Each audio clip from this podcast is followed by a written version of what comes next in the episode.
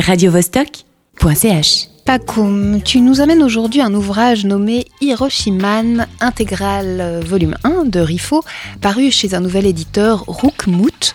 En couverture, on y voit un gringalet au look farfelu, bandelette de momie, chapeau haute forme, slip kangourou et cap rouge. Alors, c'est encore un super-héros, cet Hiroshiman Exactement. Un super-héros un super -héros radioactif jusqu'au trognon et en plus con comme un balai.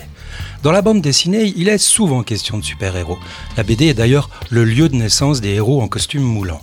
Ils ont commencé leur parcours par des petites cases mal coloriées avant d'envahir nos écrans et de décorer les pyjamas des petits garçons.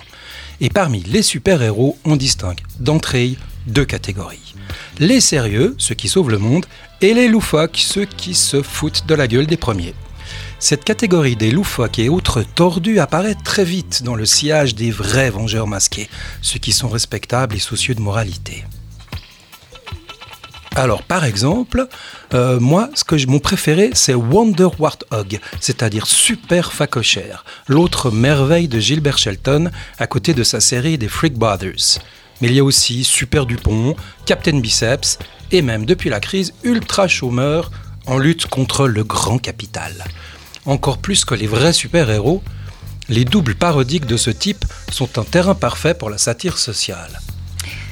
Et évidemment, ils permettent aussi souvent aux auteurs de donner libre cours à un humour absurde ou carrément de mauvais goût. Et donc le Gugus dont on parle aujourd'hui, Hiroshima, est un bon exemple de ces super-héros parodiques et foireux?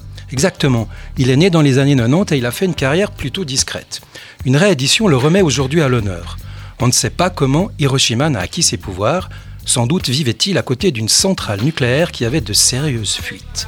Il habite Megapolis, vaste cité façon New York, dans une cave crado sous les égouts de la ville. Et il en sort pour combattre divers monstres et mutants à coups de rayons radioactifs qu'il projette par les yeux.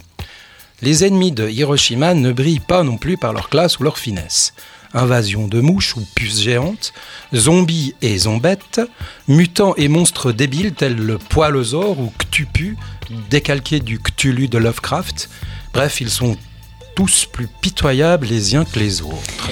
Ok, donc humour débile et outrancier au programme, si j'ai bien compris. Voilà. L'intérêt n'est pas dans les combats parce qu'ils ne sont en fait qu'un prétexte à dérouler des situations absurdes et des jeux de mots pas très fins. On est vraiment dans l'esprit des BD alternatifs des années 70, des magazines Mad, Pilote et Harakiri, avec un petit fumet de provocation et de contestation. On comprend d'ailleurs l'esprit général dès le titre. Rifo, l'auteur, choisit de plaisanter sur un monde pollué, entre autres par la radioactivité.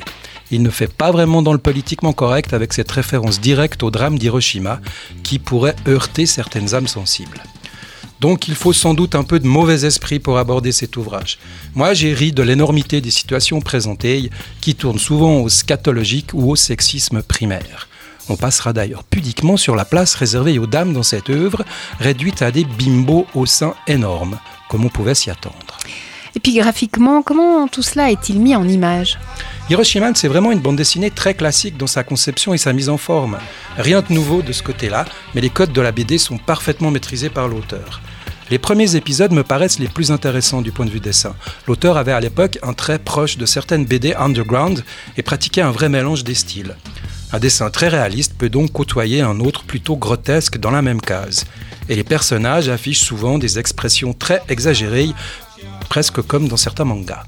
Et puis, le dessin évolue au fur et à mesure des épisodes vers un graphisme comique plutôt classique. Je préfère le début, plus original comme dans les deux premières planches de la série, jusque-là restées inédites et qu'on découvre en fin d'album. Je ne spoil rien, vous verrez deux petites merveilles pour un premier jet. Donc j'attends avec curiosité les futurs volumes de la réédition pour voir jusqu'où Hiroshima va nous emmener. Et ça risque d'aller loin.